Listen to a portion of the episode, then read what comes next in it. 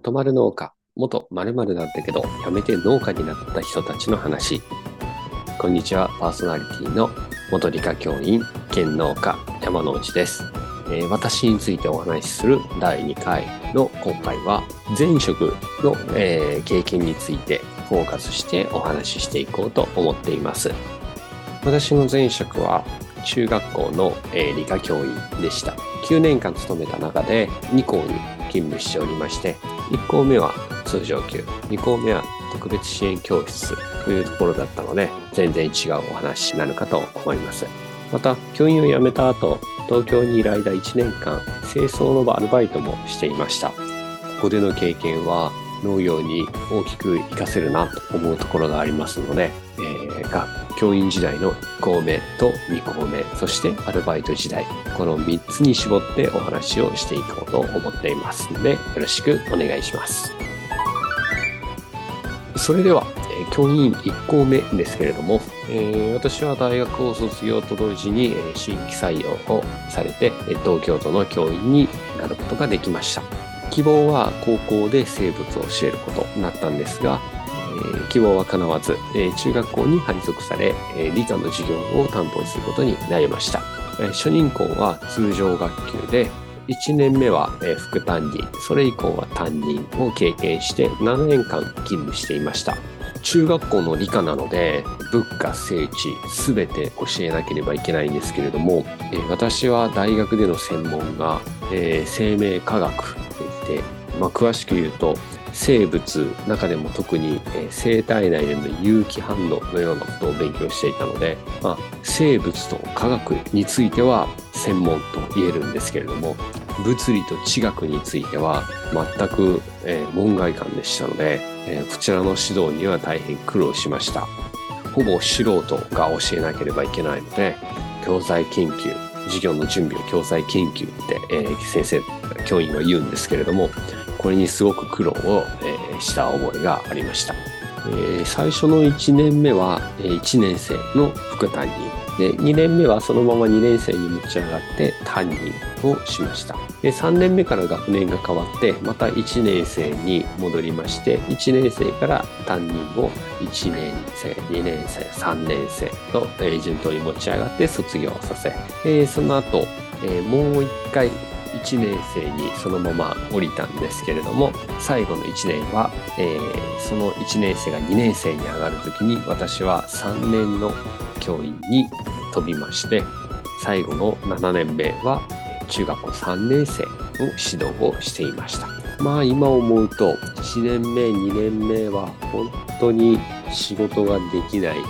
ー、振り返っても全く恥ずかしいんですけれども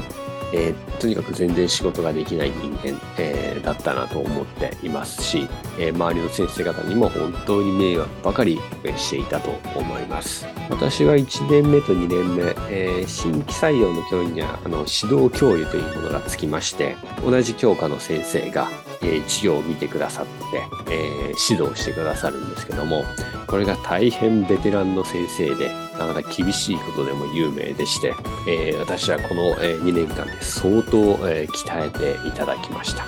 あの先輩なんかからはよく辞めなかったねって、教員辞めなかったねって笑われるぐらいなんですけれども、えー、大変厳しい先生のもとで、え、鍛えていただきました。私としては、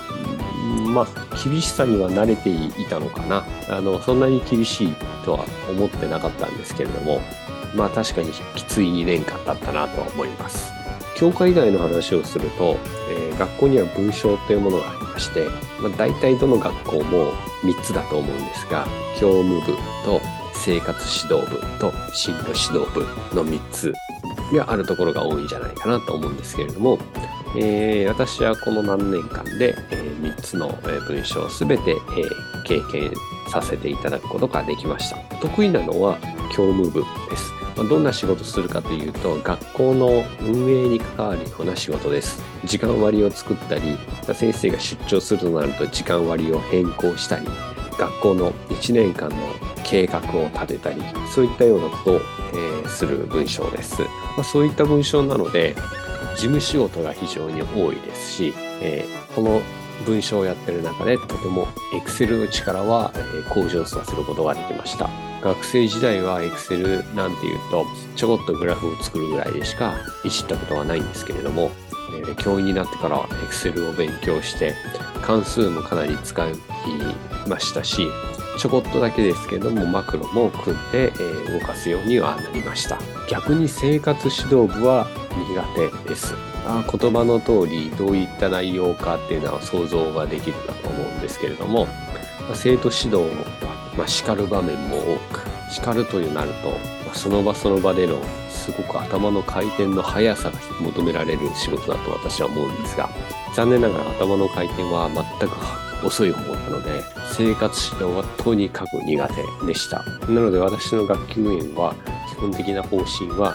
問題が起こらないように用意周到に先回りするというのが私の学級経営の基本でした。まあしかしそうは言ってもな教員になりたての、えー、若造だったので、えー、今後先何が起こるかの予想も十分にはできなかったしそのために何をすれば先手を打てるかっていうことも、えー、しっかりと身についてはいなかったので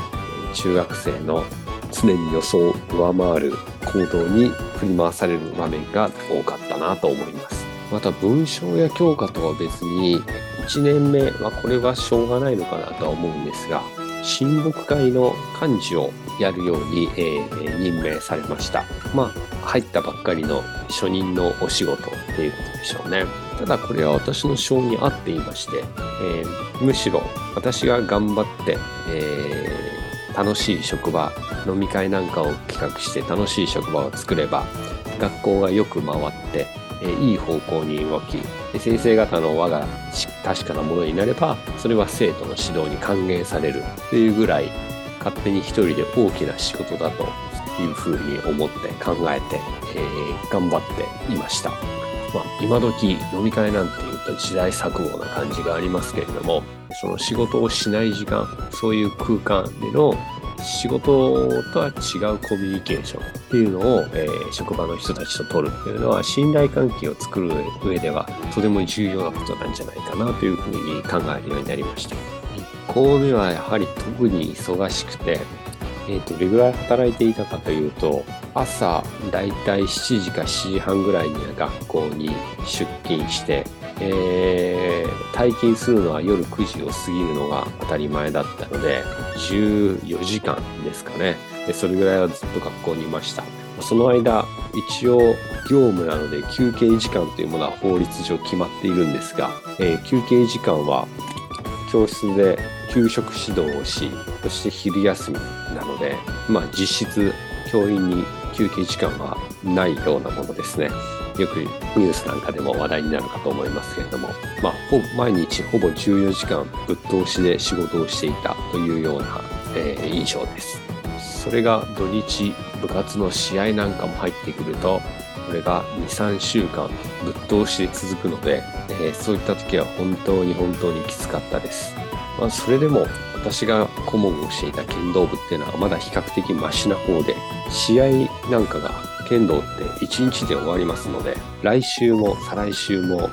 ずっと試合が続くなんてことはあんまりないんですよね。まあ、最長で続いても2回3回連続で試合が入って23週間34週間ぶっ続けになるぐらいでしたけども特に大変だなと思ったのはバスケ部でした。1試合がやはりバスケっていうのは長いので、1日で組める試合が数試合しかなくて、えー、なので春の大会、夏の大会って一口に言ってもそれが何週間も続いていきます。で、バスケって、これ顧問たちのバスケ部の顧問の文化なんですけど、審判ができなければいけないですね。素人でも。なので自分の学校がたとえ試合に負けてえー、出場できなくなったとしても、えー、審判なんかで先生たちは常に出張ってないといけないので本当に数ヶ月休みがないでもう夏の大会なんていうと台風とか天候の関係で延期になったりするとどんどんどんどん伸びて秋の大会と重なるなんていうことはバスケではざらにありましたので本当にバスケ部の顧問の先生たちはすごいなっていうふうに尊敬をします。剣道はそこまでのことはありませんでした。一応役員として仕事はしていましたけど、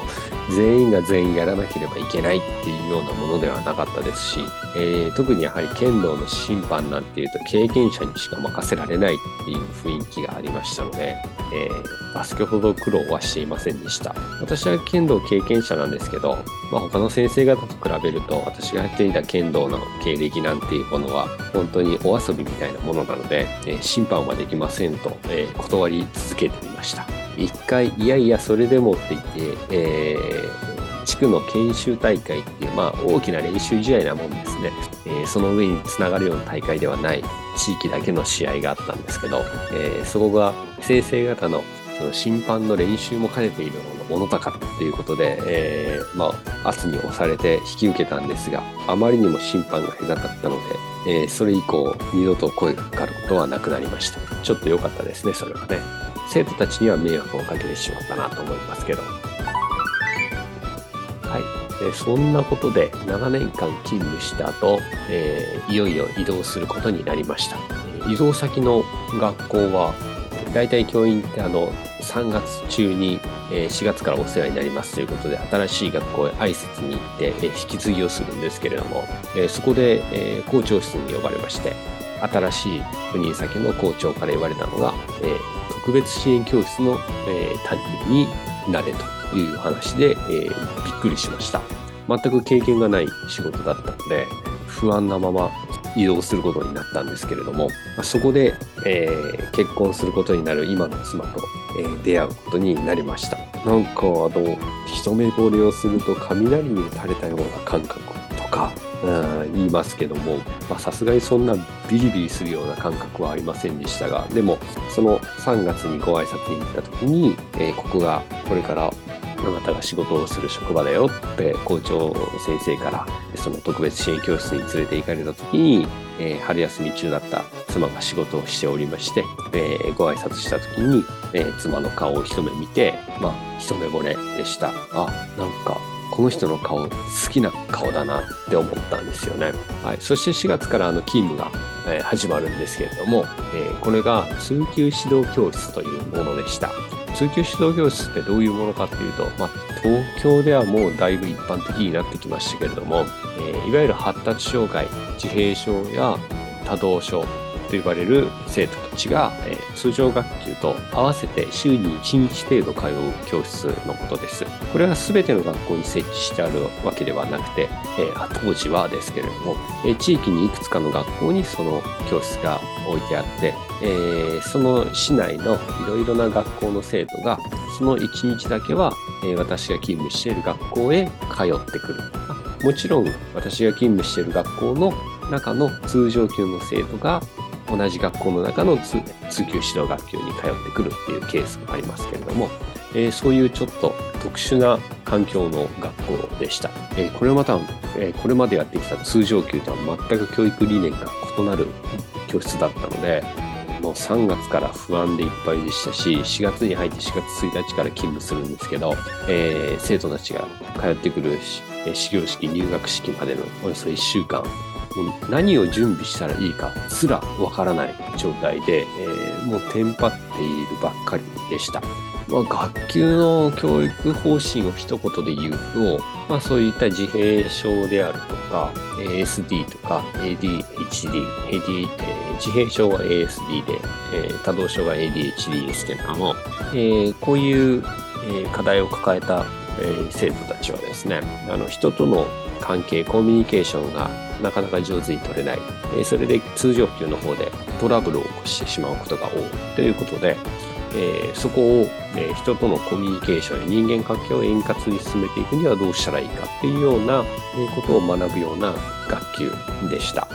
また、あの、やはりどうしても授業中に集中しづらかったりするので勉強に遅れてったりもするので、え学習を補完するような、え場面もありましたけれども、まあ、通常学級では教科書を使って授業を教えて生活指導をしていた私に対して全くこれまでと経験が活かせない全く全然違う仕事を求められたので、え本当に困ることばっかりでした。えこの学校に2年間勤務して教員を辞めることになったんですけども、2年目は東京都の方針で、この通級指導学級が大きく変わりまして、その立ち上げの、え主任をやってねということで、え、任されました。えっと、新体制はどういうものだったかというと、これまではその地域のいろいろな学校の生徒が通級指導学級を設置してあるうちの学校に通ってくるっていうタイプだったんですけど、それを逆転させまして、その通級指導学級が置いてある学校を拠点校と呼ぶようになって、その拠点校から先生方がそれぞれの学校に出張して授業をするっていう形に変わりました。で全然、え、やり方が変わります、え、それまではですからいろんな教材もうちの教室には置いてあったわけですけれども、え、これからは教材が全く準備されていない。全くの空き教室に授業しなければいけない。ということで、え今まで使えてた道具が使えない。教材が使えない、えそしてまた出張していった先の学校には今まで特別支援教室というものがなかったので、えー、その先生方の、え、啓蒙もしていかないといけないという非常に難しい仕事でした。えー、この新体制については、まあ、よくあることだと思うんですが、現場の教員の、え考え方、働き方と、え行政の思想が、え完全にコンフリクトしてしまっていまして、えこの1年間はもうまさに教育行政に不信感が募るばかりでした。えできないことばかりを要求されてでできないことをできないと言ってはいけない、えできますと言わなければいけないっていうことだったので、えもうこれはもう完全に児童、え生徒保護者に嘘をつかないといけないなっていう状況になってしまっていたので、えもうああこれ以上東京都での教員を続けることは私には無理だなというふうにえ判断する1年間になってしまいました。まあ、ただいいところが一つありまして、ね、これ言うとあんまり良くないと思うんですけど、やはり通常級と比べると仕事の質が、え、違ったこともあるし、仕事の絶対量も少なかったので、え、1日十何時間も働かないと仕事が回らないなんていうことはなく、比較的、え、部活がなければ定時に帰ることもできていたし、ー、しっかりと休憩時間を自分で作るようなこともできていたので、えその点は少し楽ができたかなというふうに思いました。まあ、そうは言っても2年目の新体制に関しては、え立ち上げっていうこともあって、え仕組みを一から全部現場の教員が作っていかなければいけないその主任を任されてしまったので完全に私の完